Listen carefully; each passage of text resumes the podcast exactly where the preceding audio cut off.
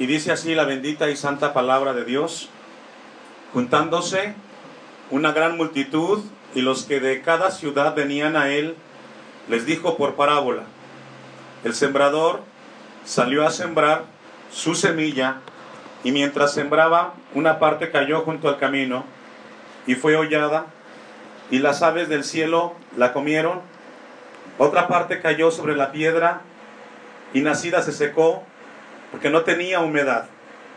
Otra parte cayó entre espinos y los espinos que nacieron juntamente con ella la ahogaron. Y otra parte cayó en buena tierra y nació y llevó fruto a ciento por uno. Hablando estas cosas, decían a gran voz, el que tiene oídos para oír, oiga. Vamos a orar, hermanos. Eterno y amantísimo Dios, te hemos adorado, te hemos exaltado, Señor, y ahora venimos ante tu palabra, ante ti, para ser ministrados esta tarde. Te ruego, Señor, por tu iglesia que atenderá el mensaje, que pueda cumplir tu palabra, el propósito por el cual fue escrita, Señor. En tus manos pongo a tu iglesia, mi vida, Señor, como un instrumento en tus manos, y te ruego que me des de tu gracia para predicar tu palabra y no violentarla. En el nombre de Jesús. Amén y amén. ¿Puede ocupar su lugar si es tan amable, hermano, hermana? A todos, una vez más, Dios los bendiga y me da mucho gusto verlo en la casa de Dios.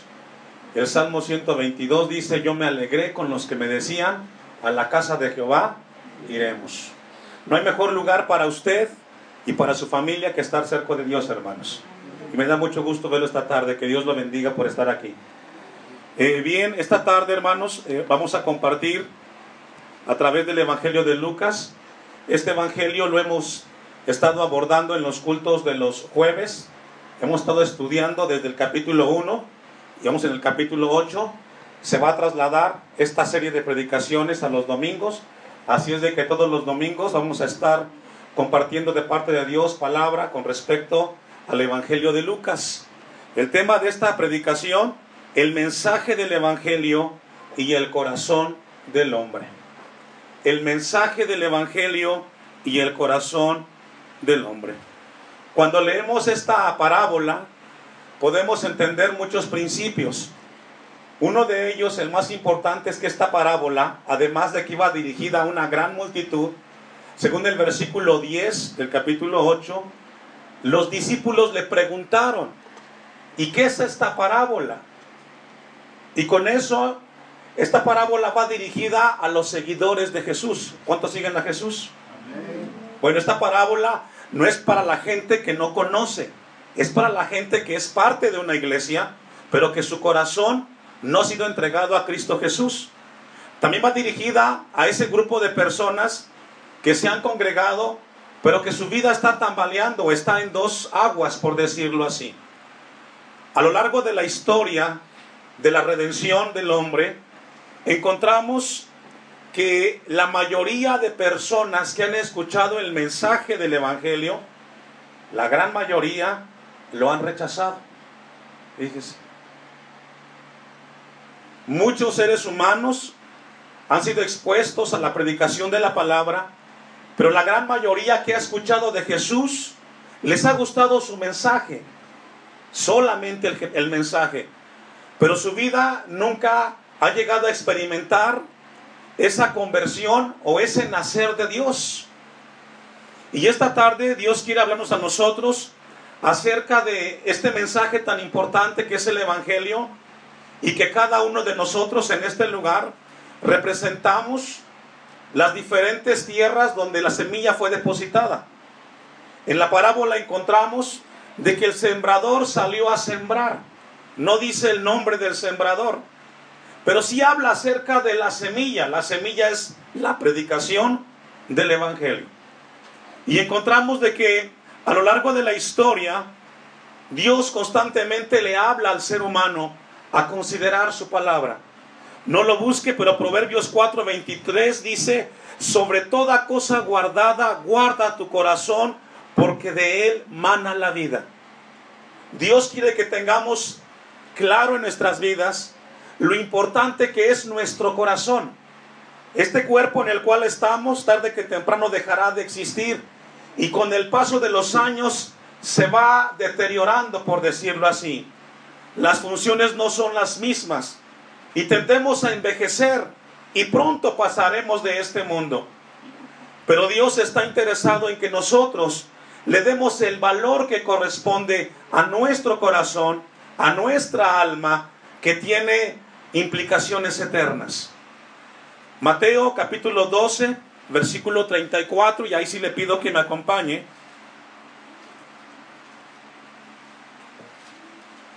Evangelio de Mateo capítulo 12, versículo 34. Jesús confronta a los religiosos de su tiempo, a ese grupo que conocía de Dios, que se congregaba a escuchar y que estaba inquieto por la predicación del Mesías. Y un comentarista dijo que esta parábola del sembrador va dirigido a aquellos que conocen de Dios, aquellos que son parte de una iglesia. Y Jesús pronunció estas palabras de Mateo 12:34. Generación de víboras, ¿cómo podéis hablar lo bueno siendo malos? Porque de la abundancia del corazón, ¿qué hermanos? Es decir, nuestros labios pronuncian lo que hay dentro de nosotros. Los labios, nuestra expresión es una ventana a lo que realmente hay en nuestros corazones. Y Jesús enfatizó que el corazón del hombre necesita ser regenerado, ser cambiado, ser transformado. Estamos esta tarde frente a ese Cristo el cual hace las cosas nuevas, el cual transforma el corazón del hombre. Y con eso en mente, vamos a ir a Lucas 8:4.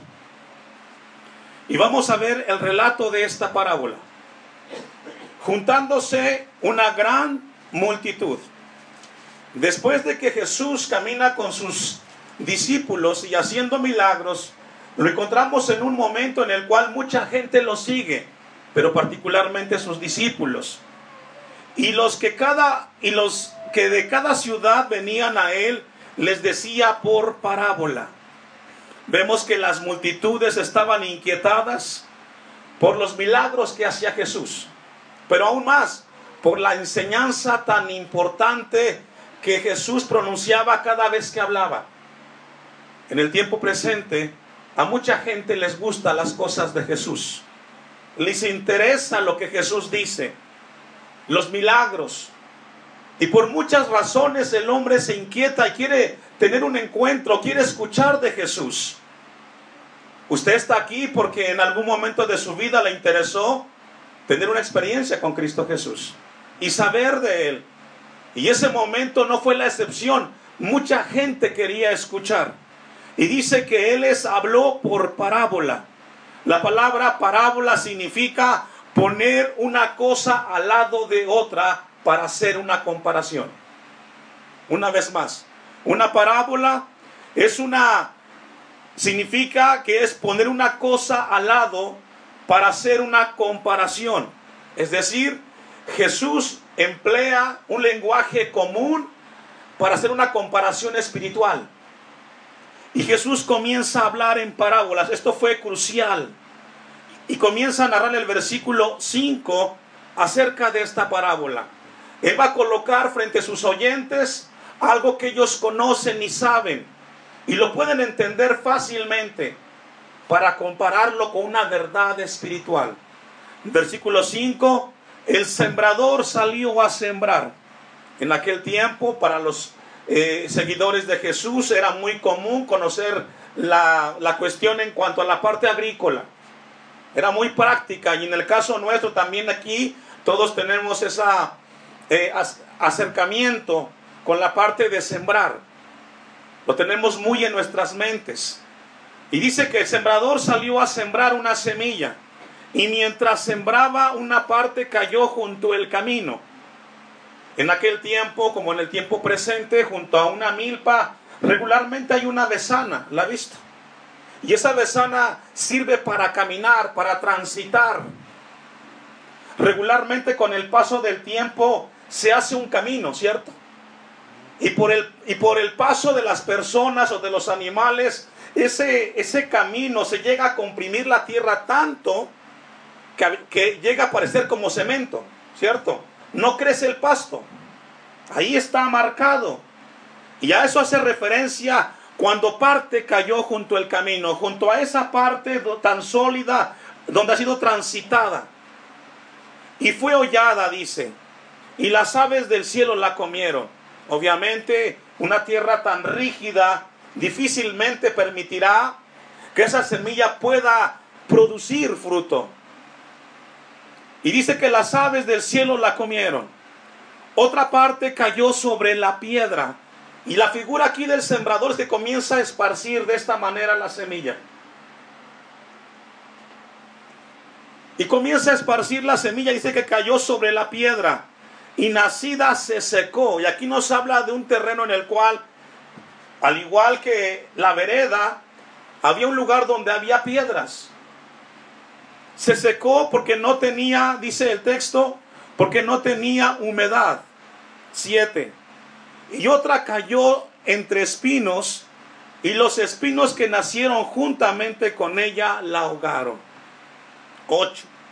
Y otra parte cayó en buena tierra y nació y llevó fruto a ciento por uno.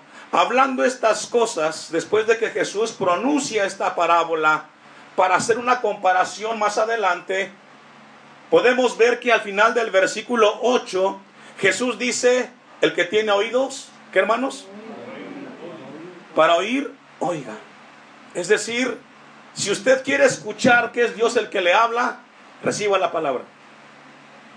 Si usted quiere escuchar y no quiere que pase nada, es cuestión de usted.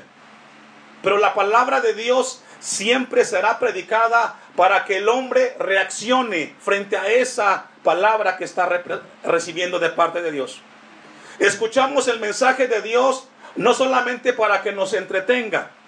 Dios espera que cada uno de nosotros, después de escuchar la predicación de la palabra, reaccionemos frente a esa palabra que estamos escuchando. Por eso Jesús Dice, el que tiene oídos para oír, ¿qué hermanos? Oiga. Versículo 9.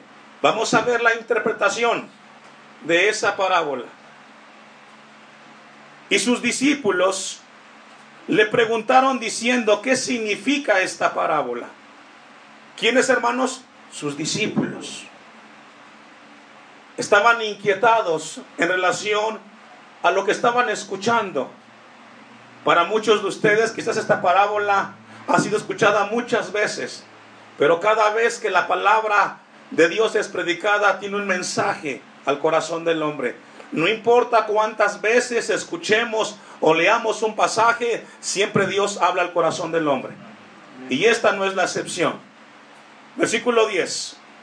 Y él dijo, a vosotros os es dado a conocer los misterios del reino de Dios. Y encontramos que el versículo 10 nos habla y nos dice acerca de los misterios del reino de Dios. Los misterios del reino de Dios nos habla de las verdades espirituales encubiertas en el mensaje de la palabra. El misterio que nos habla el versículo 10 nos habla de verdades espirituales. Y esta tarde Dios quiere hablarnos en este lugar de verdades espirituales, es decir, que trascienden más allá de esta tierra, que tienen implicaciones eternas. Hay un mensaje espiritual atrás de, este, de esta parábola. Vamos a Mateo capítulo 13, versículo 14. Porque Jesús, en lo que busca Mateo 13, 14, Jesús le contestó a sus discípulos y les dijo, mas a vosotros os es dado a conocer los misterios del reino de Dios. El reino de Dios es el lugar, el espacio donde Dios reina, donde Dios es soberano y donde sus seguidores obedecen la voluntad de su Dios. Si usted es parte del reino de Dios, nuestro Señor es Jesucristo. Y Él dirige nuestras vidas. Y dice Mateo 13, 14, de manera que se cumple en ellos la profecía de Isaías que dijo, de oído oiréis, ¿y qué hermanos? es decir, la palabra de Dios es tan profunda en el corazón del hombre que puede ser una ventana para que veas el mensaje de la gracia o puede ser una pared frente a ti que no entiendas nada. La palabra de Dios tiene la profundidad en el corazón del hombre, pero también respeta cuando el hombre decide no recibirla. Pero entregaremos cuentas de lo que escuchamos de parte de Dios. Y dice el 14, y viendo veréis y no, y no percibiréis, porque el corazón de este pueblo se ha engrosado, y con los oídos oyen pesadamente, y han cerrado sus ojos, para que no vean con los ojos, y oigan con los oídos, y con el corazón entiendan y se conviertan, y yo los sane. Debido a que el corazón de los israelitas se fue endureciendo por el rechazo de la predicación de la palabra, ellos llegó el momento que la palabra no encontró cabida en su corazón. Iglesia de Dios, cada vez que usted escuche que Dios le hable a su vida de manera directa a su corazón, y usted sabe que es con usted el asunto, y usted decide hacer caso omiso a ese mensaje, su corazón comienza a endurecerse. Y significa que usted puede estar sentado en una iglesia escuchando de Dios, puede estar en su casa leyendo la Biblia y no entender nada. Dios nos advierte que es mejor obedecer cuando Dios nos habla que cerrar el corazón cuando Él nos habla nuestras vidas. Dios quiera que en este lugar todos seamos sensibles al mensaje de la palabra. Vamos a regresar rápidamente a Lucas 8:12. Vamos a ver el primer grupo de personas que describe donde fue la semilla esparcida. Lucas 8:12. Y los de junto al camino son los que oyen. Y luego viene el diablo y quita de su corazón la palabra para que no crean y se salven. Y aquí encontramos esa eh, tierra, ese camino, esa vereda que ha sido comprimida la tierra con el paso de las personas. Y esto hace referencia a esas personas que no les interesa el Evangelio. Su corazón está duro. No les interesa. Pero el mensaje lo han escuchado. Saben que lo de Dios está ahí. Pero este grupo de personas que encontramos aquí dice que ellos oyen, sí escuchan el mensaje del Evangelio, pero luego viene el diablo y quita de su corazón la palabra para que no crean y se salven. Es decir, son personas con un corazón endurecido. No es la primera vez que Dios te habla. Te viene hablando hace mucho tiempo a tu vida para que cambies y seas alguien que glorifica a Dios con su vida. Son personas que han escuchado quizás desde su niñez el mensaje del Evangelio, pero se han cerrado. Nemías capítulo 9, versículo 29. Le invito a que me acompañe. Libro del profeta Nemías, capítulo, 29, capítulo 9, versículo 29. Este tipo de personas simboliza a aquellos que escuchan el Evangelio, pero lo rechazan abiertamente. Al igual que esa tierra, los corazones de estas personas están endurecidos en contra de la verdad de Dios.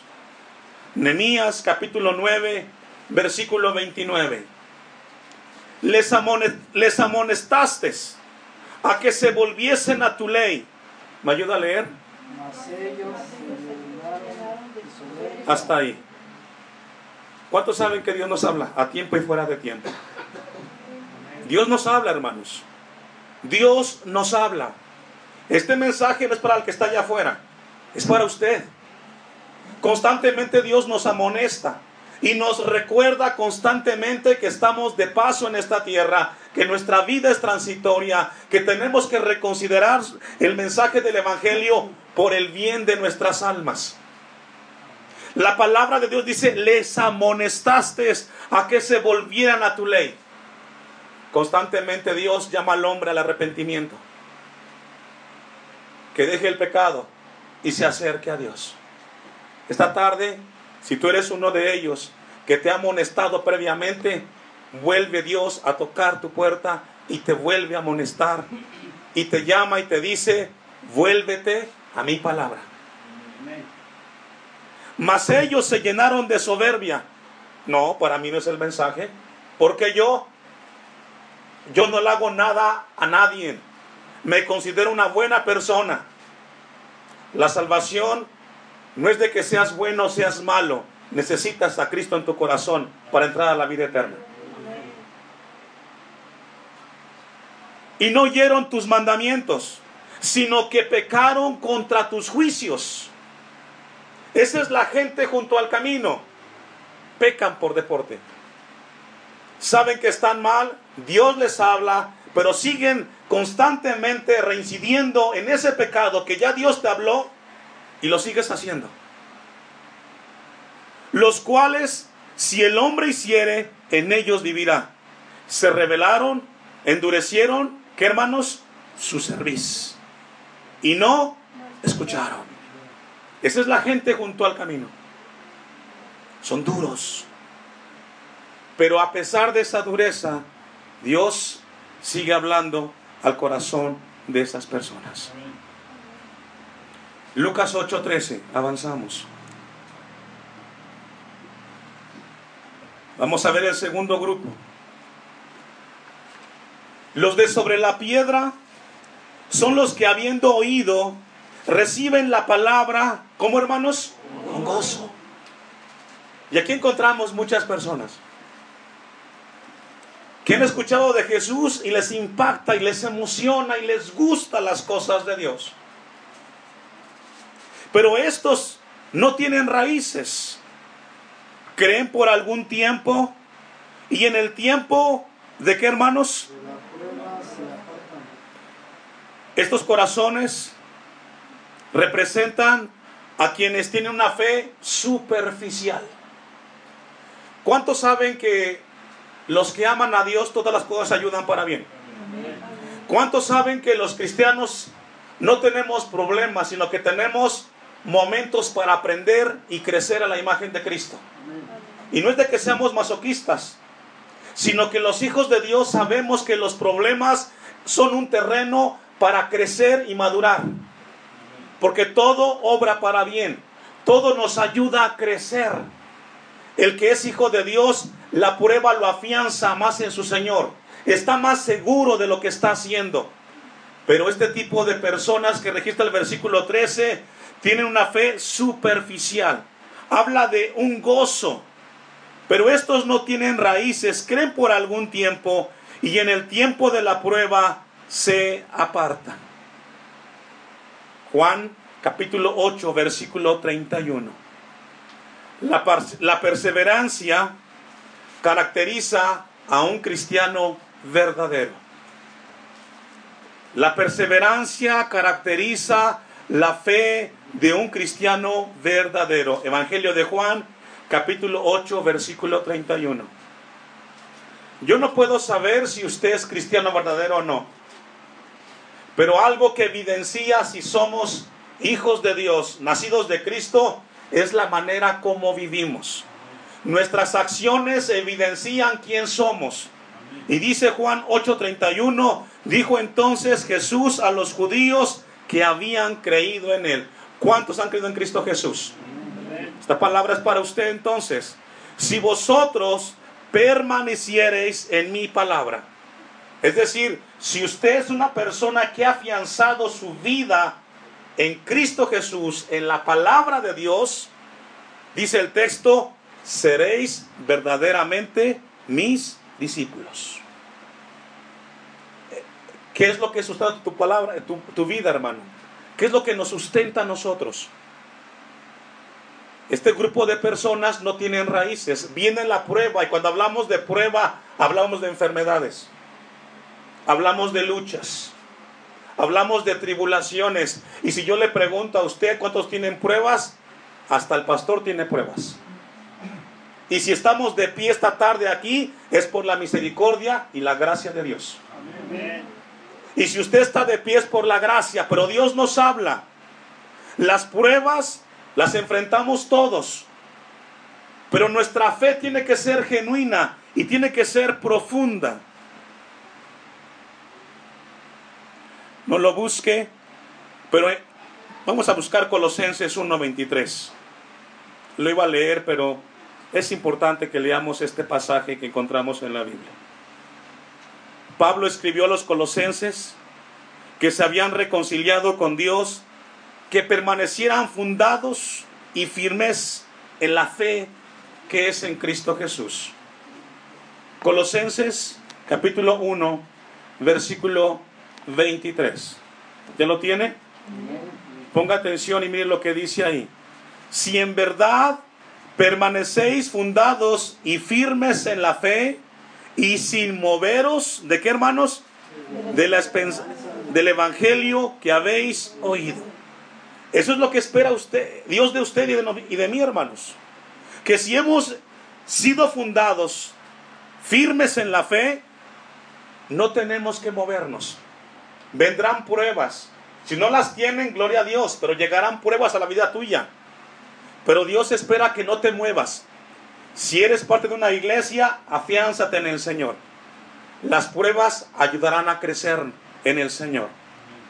Y sin moveros de la esperanza del Evangelio que habéis oído, el cual se predica en toda la creación que está debajo del cielo, del cielo, del cual yo Pablo fui hecho ministro. Es muy importante que nuestra vida tenga raíces profundas. Bienaventurado el varón que no anduvo en consejo de malos, sino que la ley de Jehová medita de día y de noche. Amén. Y Dios quiere que tengamos presentes nosotros esta tarde esa palabra en nuestros corazones. Lucas 8:14, continuamos con el siguiente grupo. Cuando las pruebas y los sufrimientos vienen, revelan si la fe es verdadera o es superficial. Las mismas pruebas nos perfeccionan y nos hacen crecer o nos llevan a evidenciar qué realmente hemos tenido en nuestros corazones. Tercer grupo, Lucas 8:14. La que cayó entre espinos, estos son los que oyen, pero yéndose son ahogados por los afanes y las riquezas y los placeres de la vida y no llevan fruto. El pasado grupo, por las pruebas, se alejaron. Este grupo que habla el texto 14, lo que los separa del Evangelio, ¿qué es, hermanos? Los placeres de la vida. Los afanes de la vida son los que están primero que Dios. ¿Y cuántos cristianos hemos visto que por tener más placer o estar preocupados por las cosas materiales, abandonan las filas del Evangelio? Esta tarde Dios nos habla, hermanos. El mensaje es depositado en nuestras vidas.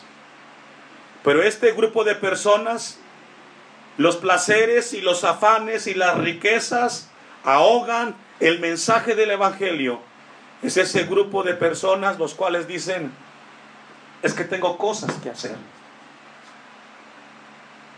Es que tengo algo que hacer. Todos tenemos cosas que hacer, incluyendo el pastor. Pero cuando Dios dice que es tiempo de escuchar palabra, es tiempo de escuchar palabra. Y Dios pone a prueba tu corazón para ver qué carácter tienes, para organizar y decir, sacrificaré esto porque es más importante que Dios me hable que lo que pueda alcanzar materialmente. Amén. Solo tenemos dos cultos a la semana. Dos cultos. Y en los dos cultos, el deber del pueblo de Dios es escuchar lo que Dios tiene para su vida. Porque si tú permites que los placeres de la vida, las riquezas y los afanes quiten la palabra que Dios ha en tu corazón depositado, pronto estarás fuera. Esta tarde Dios nos habla. Esta palabra te ayudará para este mundo y por la eternidad, hermanos. No hay placer en el mundo, por muy bueno que sea, que sea comparado con Cristo Jesús. No hay riqueza en esta tierra que pueda pagar el brillo que tiene Cristo Jesús en nuestras vidas. Amén. Vamos a ir a 1 Timoteo 6, 9. Este tipo de personas son de doble ánimo. Los consumen las cosas temporales, los placeres, los anhelos, los deseos, las ambiciones, las casas, los autos, el prestigio, las relaciones. Eso es importante para este grupo de personas. Primera de Timoteo 6:9. Este grupo de personas habla de, ese, de esos corazones que están preocupados y que están siendo arrastrados por las cosas materiales. ¿Ya tiene primera de Timoteo 6:9? Ponga su, su vista ahí. Porque los que quieren enriquecerse caen en qué hermanos? ¿A cuánto les gusta tener dinero? Honestamente, a todos, ¿cierto? Pero el dinero te enreda, hermano. Si hoy, si hoy ganas 100, mañana quieres 200, y 300, y 500, y 1000. Y nunca te sacies. Y cuando te das cuenta, estás envuelto en tantas cosas y tu alma espiritual está seca. Porque los que quieren enriquecerse caen en tentación y lazo. Y en muchas, ¿qué hermanos? Codicias necias. ¿Y qué más? Y dañosas. Es decir, lo que pareció insignificante, hoy comienza a arrastrarte a ti, a tu familia, a tus hijos. Y lo que antes era irrelevante, hoy estás peleando por cosas materiales. Y eso te aleja de Dios. Y aleja a tu familia de las cosas de Dios. No digo que deje de trabajar. Es un equilibrio. Trabajemos. Esforcémonos. Hagamos lo propio. Pero no pongas a eso por encima de Dios. Dios es primero. Amén. Que hunden, dice el texto 9, que hunden a los hombres, ¿en qué hermanos? En destrucción y perdición. ¿Cuánta gente que ha estado en una iglesia que sabe este versículo y está hundido en eso? En problemas. Y no sabe qué hacer. Comenzó poco a poco. 10. Porque raíz de todos los males es el amor al dinero. No es que el dinero sea malo en sí mismo, pero cuando tú le pones el amor a eso, eso ocupa el lugar de Dios. Y Dios no comparte con nadie su trono. El cual, codiciando a algunos, ¿qué pasó hermanos? Se extraviaron de la fe. Fueron parte de una iglesia. Fueron parte de una iglesia. Pero eso ahogó en ellos el mensaje. Se extraviaron, dice el texto de la fe, y fueron traspasados de muchos dolores. Y habla de esas personas que después de que tuvieron la bendición de escuchar de Dios, hoy están fuera de una iglesia. Perdieron el objetivo de sus vidas. Iban bien, pero los placeres los alejaron de propósito de Dios. Una cita más, primera de Juan 2, 15 y 16. Primera de Juan 2, 15 y 16. Ponga su vista ahí. No améis al mundo, ni las cosas que están en el mundo. Si alguno ama al mundo, el amor del Padre no está en él. Aquí mundo hace referencia a la manera de pensar del mundo. ¿Cómo piensa el mundo hoy, hermanos? ¿Cómo piensa la gente que vemos en la televisión? ¿Sabe cómo piensa? ¿Cuánto tienes? ¿Cuánto vales? Entre más tengas materialmente, entre más disfrutes, eres más realizado. La palabra dice, no ames esas cosas. Esas son temporales y superficiales. Pon atención realmente a las cosas que trascienden. Iglesia de Dios, esta tarde Dios nos habla que está muy interesado en nuestra vida por la eternidad. Versículo 16. Porque todo lo que hay en el mundo, los deseos de la carne, los deseos de los ojos y la vanagloria de la vida, no provienen del Padre, sino del mundo. Y el mundo pasa. y sus deseos. Pero el que hace la voluntad de Dios, ¿me ayuda a leer? Y Dios quiera que esté usted en ese grupo de personas. Dios quiera que seamos de ese grupo de personas, que hagamos la voluntad de Dios. Porque no importa cuánto vivamos, si estamos viviendo en la voluntad de Dios, estaremos por la eternidad en el Señor. Lucas 8:15 y terminamos. Lucas 8:15. La tierra buena. Más la que cayó en buena tierra, aquí habla de unos corazones dispuestos. Habla de corazones con actitud. Habla de corazones que vienen al templo y dicen, Señor, quiero escuchar tu voz. Tengo problemas, pero quiero Dios que me hables. Es esa tierra fértil que sabe que Dios habla a tiempo y fuera de tiempo. Y dice el texto, estos son los que con un corazón bueno y recto, ¿qué pasa hermanos? Retienen la palabra oída. Es decir, ese mensaje es para mí. Dios me habló. Esta tarde yo salgo de este culto y sé que Dios me habló para que no sea más que del grupo de la buena tierra. Que ni los problemas, ni las tribulaciones, ni los placeres me alejen de las cosas de Dios. Retenedores de la palabra.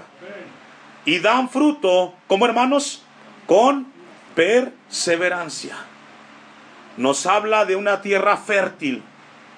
Perseveran. Hermanos, estamos de pie, ya lo dijimos, porque Dios es grande. Estamos aquí porque hemos perseverado. Estamos aquí porque la palabra ha impactado nuestros corazones.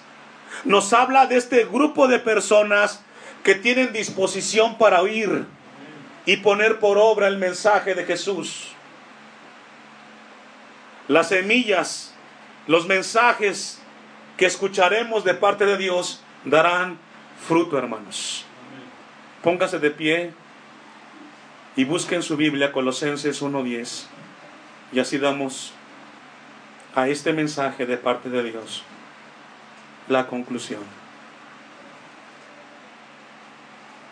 Colosenses 1.10. ¿Ya lo tiene? Todos puestos de pie. Para que andéis como es digno del Señor. Este mensaje es para cristianos. Para que andéis como es digno del Señor. Agradándole. ¿En cuánto, hermanos? En todo. Llevando fruto en toda buena obra. ¿Y qué más? Es decir, yo recibo, yo actúo y crezco. No podemos seguir siendo los mismos. Estamos a punto de culminar el mes de septiembre de este año 2019. ¿Y sabe qué iglesia? Dios espera que seas mejor que el mes de agosto. Que no seas el mismo de julio, ni de junio, ni de mayo, sino que cada día que escuchamos de Dios, crezcamos en conocimiento. Incline su rostro, iglesia eterno y amantísimo Dios.